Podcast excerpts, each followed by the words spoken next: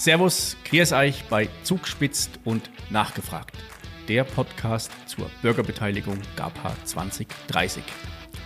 In der fünften Folge mit dem Thema Endspurt beim Bürgerbeteiligungsprozess GAPA 2030. Es ist Zeit, über die bisher gemachten Erfahrungen und Erkenntnisse zu sprechen und einen Ausblick auf die kommenden Termine zu geben. Zu Gast sind heute Michael Gerber, Geschäftsführer der GAPA Tourismus GmbH aus Garmisch-Partenkirchen und ein bekannter Gast, Christian Hörmann. Er ist von der ZIMA aus München. Herzlich willkommen, ihr zwei. Hallo David. Servus David, schön da zu sein. Ja, ich freue mich, dass wir auch in dieser Runde das Gespräch gefunden haben und auch ja mal den, einen Rückblick zu ermöglichen auf die Erfahrungen aus den zurückliegenden Terminen. Es sind ja jetzt seit ähm, März sind wir mit dem Prozess im Grunde am Start und ähm, treiben diesen Prozess auch weiter voran mit Beteiligung der Bürger. Es gibt ja bei den Planungen eine Idee, die am Reißbrett geplant ist, wo auch sehr viele Erfahrungswerte mit reinkommen. Und jetzt sind wir seit März auf der Straße. Und äh, Michael, an dich die Frage, was für erste Erfahrungen und Erkenntnisse hast du aus den zurückliegenden Terminen und dem Prozess gewonnen? Also für mich ist es ja ganz spannend, dass ähm, die GAPA Tourismus GmbH ja ein relativ junges Unternehmen ist und Bürgerbeteiligungsprozesse gleichermaßen ehrlicherweise gar nicht zur Kernkompetenz einer tourismusorientierten Organisation gehören. Insoweit haben wir als Unternehmen, mein Team, da auch insgesamt neue Erfahrungen sammeln dürfen, so etwas erstmalig verantworten zu dürfen.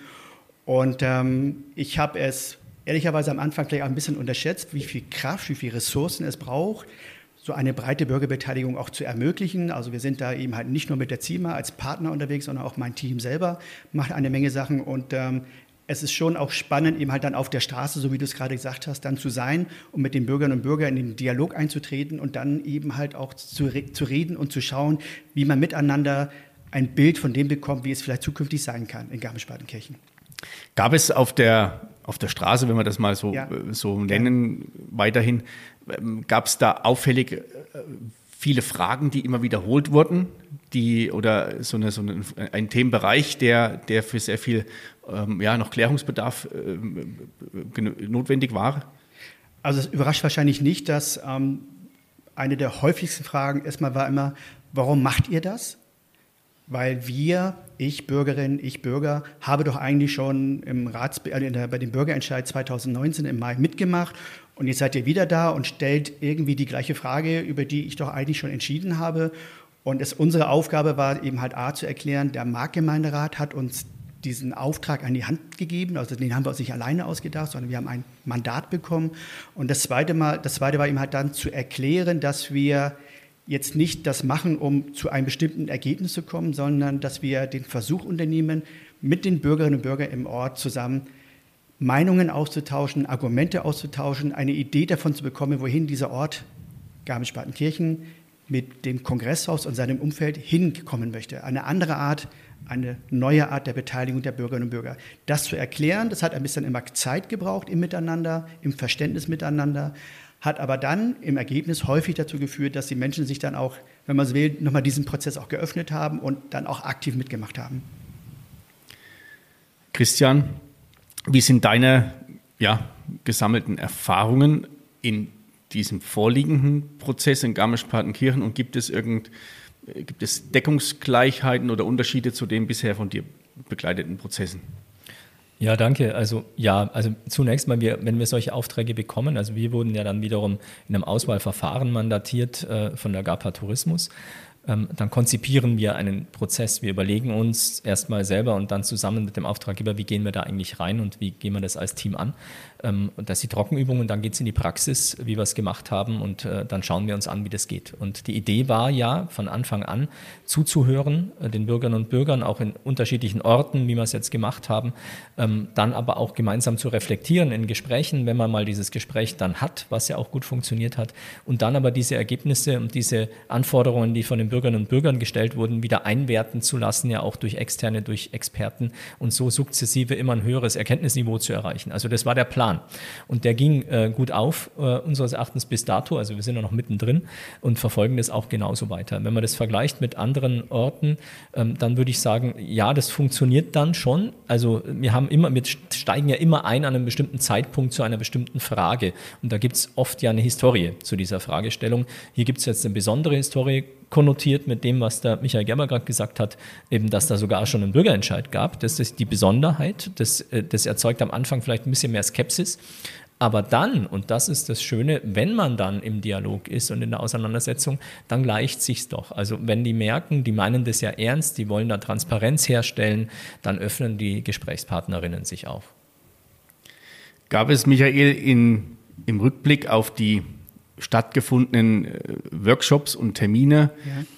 eine Begegnung mit, mit einer Bürgerin oder einem Bürger, die dir ganz besonders in Erinnerung geblieben ist? Vielleicht zwei Dinge. Also das eine ist, wir haben einen Schüler, Marco, 16 Jahre alt, der uns von Anbeginn begleitet. Er ist jedes Mal mit dabei. Das ist irgendwie, also Entschuldigung, ich sage es immer so, das ist cool. Also ein junger Bursche, der auch nicht nur schaut, sondern tatsächlich auch redet, also mit unseren Experten redet, ähm, sich da einbringt. Das ist eine tolle Wahrnehmung. Also der ist auch jetzt, glaube ich, ähm, wieder mit dabei. Also das finde ich ziemlich cool. Das ist das eine als positive oder Wahrnehmung, Erinnerung. Und eine zweite ist, ähm, wir waren im Bischofseck und ähm, der Wochenmarkt war eigentlich eine tolle Situation, relativ früh am Morgen im Dialog mit Menschen einzutreten. Und ich hatte einen Gesprächspartner, der, mit dem habe ich, glaube ich, dreimal gesprochen. Also gesprochen, eine ganze Weile, eine halbe Stunde oder ähnlich. Dann verschwand er und dann kam er wieder und ich hatte das Gefühl, wir sozusagen führen das gleiche Gespräch mit etwas wechselseitigen Argumenten noch einmal sind am Ende des Gesprächs wieder zu einer, wie ich fand, ähm, gemeinschaftlichen Wahrnehmung unseres, unserer Positionen und auch der Ideen gekommen. Und dann kam er noch ein drittes Mal. Das war irgendwie auch ein besonders bemerkenswertes Erlebnis. Also ich bin ihm nicht böse und ich habe mich auch ganz geduldig sozusagen auch alle drei Male dem Gespräch gestellt, aber ja, ist zur Erinnerung geblieben. Also ich verfolge ja die, die Workshops auch und was mir auch sehr positiv in Erinnerung geblieben ist, ist der, der 16-jährige Marco, der wirklich sehr motiviert an jedem Termin äh, teilnimmt und sich wahrscheinlich auch der Verantwortung bewusst ist, dass die Entscheidung, die da getroffen wird, eine Entscheidung für seine Generation ist, wenn sie in dem Alter sind, wo sie dann hier vor Ort was tun, beziehungsweise auch genau. das Erbe dann antreten. Christian, welche, ja, welche Erlebnisse, nicht Erfahrung, welche Erlebnisse oder welches Gespräch ist dir noch in Erinnerung geblieben? Ich nehme vielleicht jetzt auch einfach zwei. also, ähm, das eine war, ähm, wir wissen ja aber nicht, mit wem wir da sprechen. Also manche kennen da sich ja, wir ja gar nicht. Ähm, und dann zeigt sich so im Gespräch, aha, das ist irgendwie ambitionierter, da hat jemand auch fachlich eine Meinung. Ähm, in einem, Gespr einem Gesprächspartner zeigte sich, der selber ist Architekt gewesen. So. Ähm, und äh, da entspann sich dann relativ schnell auch so eine Art von äh, fachlicher Auseinandersetzung, wobei wir ja gar nicht das fachlich begleiten, aber er wollte darüber sprechen und äh, da war ihm ein Bedürfnis und das war in verschiedenen anderen Gesprächen auch zu spüren. Es ist ein Bedürfnis, über Baukultur zu sprechen hier in Garmisch-Partenkirchen. Und ähm, dahinter steckt aber eigentlich eine Sorge oder eine Angst, ähm, dass äh, wenn ihr da auch, also ihr, äh, die sagen dann zu uns immer, als ob wir das bauen würden, ähm, wenn ihr da was verändert oder neu baut oder saniert, dann wird das bestimmt alles äh, ganz schrecklich aussehen. Und das muss man schon ernst nehmen, ähm, dass wenn, egal in welche Richtung die Entscheidung dann gehen sollte, dass man sich eine gute Befassung mit Baukultur und äh, Regionalität, Örtlichkeit gönnt, äh, ich nenne das mal so, äh, damit auch ein Identifikationspunkt entstehen kann. Das fände ich sehr wichtig, A. Ähm, und B war auch äh, eigentlich, eigentlich amüsant, weil, weil ich einen Gesprächspartner hatte, der war erst sehr skeptisch. Ähm, der war mit seiner Frau da und hat dann auch, äh, wie es so entsteht halt dann, das entwickelt sich ja so ein Gespräch, gesagt, ach so, ja, puh, jetzt wo ich das alles weiß, ähm, was Sie mir da erzählt haben, das hätte ich eigentlich gebraucht vor dem letzten Bürgerentscheid, mal so eine umfassende Informationsmöglichkeit, um mich besser zu orientieren. So, das fand ich gut, weil das bestätigt uns ja in unserem Prozess. Das wollte ich gerade sagen, das bestätigt ja den ganzen Aufwand, die Energie, was du auch sagst, Michael, neben, also neben dem Aufwand, den der Prozess schon mit sich bringt, was auch im Team von GAPA Tourismus da an Aufwand betrieben wird oder wie viele Ressourcen da gebunden werden, dass genau dann diese Ergebnisse erzielt werden. Also das, was Christian Hörmann gerade erzählt hat, ähm, ist mir zwar nicht in einem offiziellen Beteiligungsformat ähm, im Zuge des Bürgerbeteiligungsprozesses passiert, aber ich habe ein vergleichbares Erlebnis auf einer anderen Veranstaltung gehabt, in der ich eingeladen worden bin, um über den Prozess zu berichten. Also es war eher eine Berichterstattung von meiner Seite, aber die Berichterstattung zeigte eben halt auch, was wir alles unternommen haben, bis hin zu den Faktenchecks und zu den Anforderungsprofilen. Und da gab es eben halt in dieser Veranstaltung auch einen ein älterer Herr, der dann sozusagen eben halt sich öffentlich quasi outete, dass er 2019 aus einer bestimmten Wahrnehmung ähm, damals sich für die Initiative ausgesprochen hat, also sein Votum dafür abgegeben hat und im Angesicht der jetzt, sagen wir, auch aufgezeigten Argumente, der Fakten, zumindest gesagt hat, er würde dieses Thema wahrscheinlich heute nochmal anders bewerten und möglicherweise auch anders entscheiden. Also es ist schon ganz spannend, solche, wenn man solche Erlebnisse auch zu haben. Das spricht ja für die Größe der, der Menschen, der Personen, die sich oder die dann auch sagen, ich habe meinen Standpunkt verändert. Und jetzt auf, den, auf unseren aktuellen Prozess zurückzukommen, spricht das ja auch ein Stück weit für die Diskussionskultur. Äh, gab es da, Christian, in, irgendwelche Auffälligkeiten oder sagst du, dass die Diskussionskultur war der Sache gemäß passend oder war das irgendwie unter der Gürtellinie oder wurde es oftmals unsachlich? Nee, ähm, das Interessante ist, und das möchte ich äh, mal so sagen, das ist in vielen Orten so, auch wenn es hochemotionale Sachverhalte sind, und das ist ja ganz eindeutig hier, ähm, dass wenn man mal eben diese erste Hürde überwunden hat äh, und wenn man ins Gespräch kommt und äh, die auch eigentlich zuhören wollen. Also es ist ein wechselseitiges Ding. Wir hören zu und die hören zu. Wenn man in dieser Situation ist, dann äh, gab es eine gute Kultur der Auseinandersetzung, auch wenn, was ja auch passiert, trotzdem vielleicht noch unterschiedliche Meinungsbilder da blieben. Es, es muss ja nicht sich auflösen, aber die Kultur war gut und das ist die Qualität, die wir brauchen. Äh, jetzt in meinem urdemokratischen Sinne eigentlich zu sagen, wir wollen uns und wenn wir streiten, in der Sache streiten, aber es braucht eine gute Auseinandersetzungskultur und das gelingt eben schon. Und äh, ich glaube eher, ähm, das ist jetzt, das haben wir quasi geerntet, weil wir jetzt erst dazugekommen sind. Also auch ja, äh, der Michael Gerber mit seinem Team, äh, das könnte, das müsste man sich eigentlich immer gönnen, diese Auseinandersetzung zu suchen mit den eigenen Bürgerinnen und Bürgern, äh, bei komplexeren Themen zumindest, ähm, um diese Kulturen auch zu entwickeln. Das muss man ein bisschen trainieren und dann klappt es und dann kann man auch schwere Sachverhalte gut verhandeln. Ich habe dazu also ehrlicherweise noch eine, eine kleine Erinnerung, ähm, weil eine der allerersten Veranstaltungen war ja im Kongresshaus.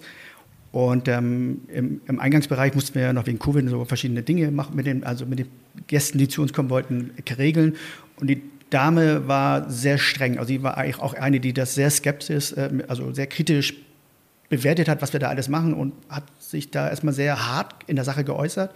Ich glaube, du bist in der Gesprächssituation mit dabei gewesen. Und es ist halt einfach wert, um jede einzelne Person im Sinne von sie zum Mitmachen zu aktivieren, sich darum zu bemühen. Und ich habe sie dann wirklich nicht bearbeitet, das klingt jetzt so komisch, aber ich habe wirklich argumentativ mit ihr gerungen und am Ende ist sie durch jede Station, wo unsere Experten standen, dabei gewesen. Also ich habe sie von Station zu Station gebracht, habe ihr erklärt, welche Punkte dort besprochen werden und habe sie eingeladen, eine Karte auszufüllen und ihm halt das raufzuschreiben, was sie gerne machen, also was ihr wichtig ist aus Ihrer Meinung heraus, ist ja, wir sammeln ja Anforderungen. Es ging ja nicht darum, eine bestimmte Meinung einzusammeln, aber sie, dass sie sie an die Wand mit dran macht. Und am Ende ist sie durch alle durch. Also sie ist auch beim nächsten Mal dann wieder mit dabei gewesen. Also es war, es lohnt sich. Genau diese Situation hatte ich auch vor Augen, als es um die, um eine, um harte Diskussionen ja. ging.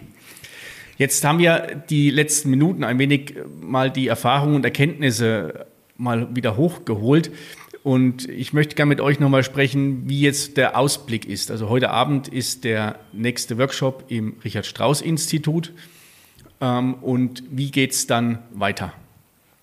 Ja, super Frage. Heute Abend, das ist sehr schön, nennt sich Gläserne Werkstatt. Ähm, wir laden also alle ein und der Begriff der Werkstatt, ähm, ja, da kann man auch mit den Händen was machen ähm, an Stationen. Wir erläutern erstmal ganz kurz, ähm, was sind denn jetzt äh, die Anforderungsprofile, die wir jetzt miteinander schon erarbeitet haben. Das ist immer wichtig, weil wir haben ja auch gesagt, jeder kann zu jedem Zeitpunkt eintreten. Also wir müssen manche Leute abholen, die waren noch gar nie dabei, deswegen brauchen wir diese Reflexion. Andere sind jetzt vielleicht wie Marco, ähm, wenn er heute wiederkommt, sind die ganze Zeit schon dabei und brauchen also erstmal so ein Setup und er erzählen, warum wir da jetzt schon angekommen sind und laden dann ein, an diesen Themenkomplexen auch weiterzuarbeiten, auf eine andere Art und Weise auch nochmal. Wir können nämlich an Luftbildern mit Pins am Modell, es gibt ein 3D-Modell der Umgebung auch arbeiten. Und das vielleicht nochmal ein Aspekt. Viele andere Aspekte kann man auch nachlesen online, aber dieser Kontext, in dem dieses Haus steht ähm, und egal was da draus werden wird, der ist immanent wichtig. Und das ist den Bürgerinnen und Bürgern auch immanent wichtig, nämlich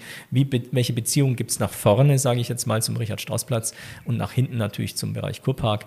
Und das ähm, ist eine Ebene, die suchen auch alle und die ist denen extrem wertvoll, neben dem ganzen Thema auch ähm, sagen wir jetzt mal, äh, nachhaltiges Bauen. Ähm, da bin ich so weit zu sagen, Leute, das müssen wir auch im Sinne eines nachhaltigen Tourismus hier sowieso ganz nach vorne bringen. Ähm, egal ob Sanierung und Neubau, das ist komplett egal. Also das ist ja ein ganz tolles Merkmal, mit dem man arbeiten kann. Und das, ähm, das machen wir heute.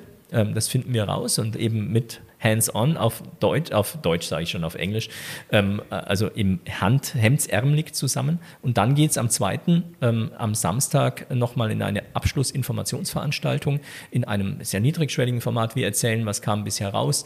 Äh, man kann aber auch nochmal ins Gespräch kommen. Allerdings holen wir da keine Informationen mehr ab, sondern wir informieren ähm, und resümieren sozusagen. Dann wichtiger Schlusspunkt ist der 26.07. Da ist die öffentliche Marktgemeinderatssitzung, weil dann spielen wir dem Ball qua Auftrag weiter an den Marktgemeinderat, äh, der dann auch eine Entscheidung zu treffen hat, ob er dann ein Ratsbegehren machen möchte.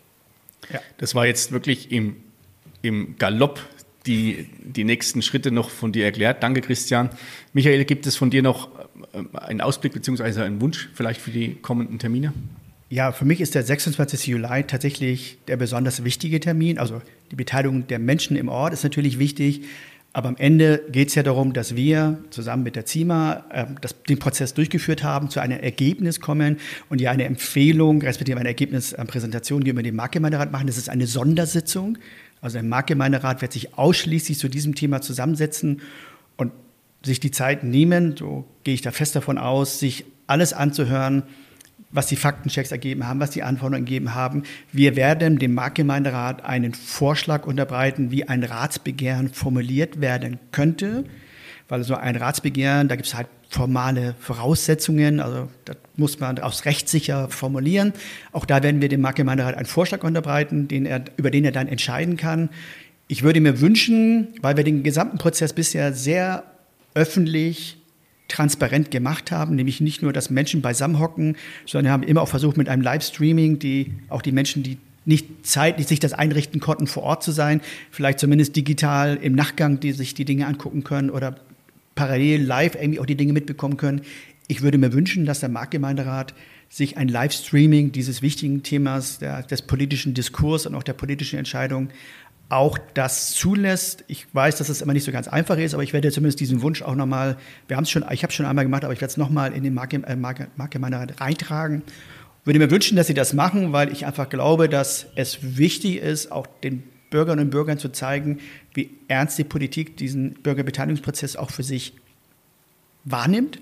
Sie haben darüber entschieden und jetzt kriegen Sie sozusagen die Ergebnisse präsentiert und es ist wichtig, dass auch die Politik zeigt, wie sie diese Ergebnisse zu würdigen weiß und wie sie den Bürgerinnen und Bürgern zeigt, wie sie mit ihren diesen Ergebnissen umgehen möchte.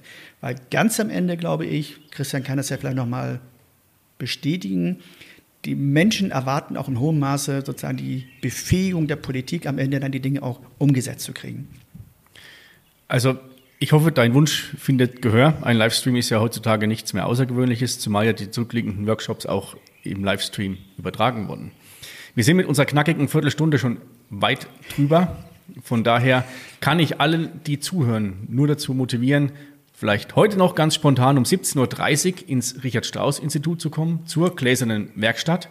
Oder am 2.7. an den Mohrenplatz, mitten in der Fußgängerzone in Garmisch. Und alle Informationen findet ihr unter GAPA 2030. Einfach in der Suchleiste eures, ähm, eurer Suchmaschine eingeben und dann kommt die direkt dorthin. Das ist alles aufbereitet, alle Informationen und ihr seid abgedatet und könnt daran teilnehmen. Ich sage vielen Dank, Michael, vielen Dank, Christian, für eure Zeit und für den Einblick in eure gemachten Erfahrungen und Erkenntnisse und wünsche euch und allen natürlich, dass die nächsten Workshops noch mit schöner, guter Beteiligung und tollen Ergebnissen durchgeführt werden können. Danke, David. Vielen Dank, David.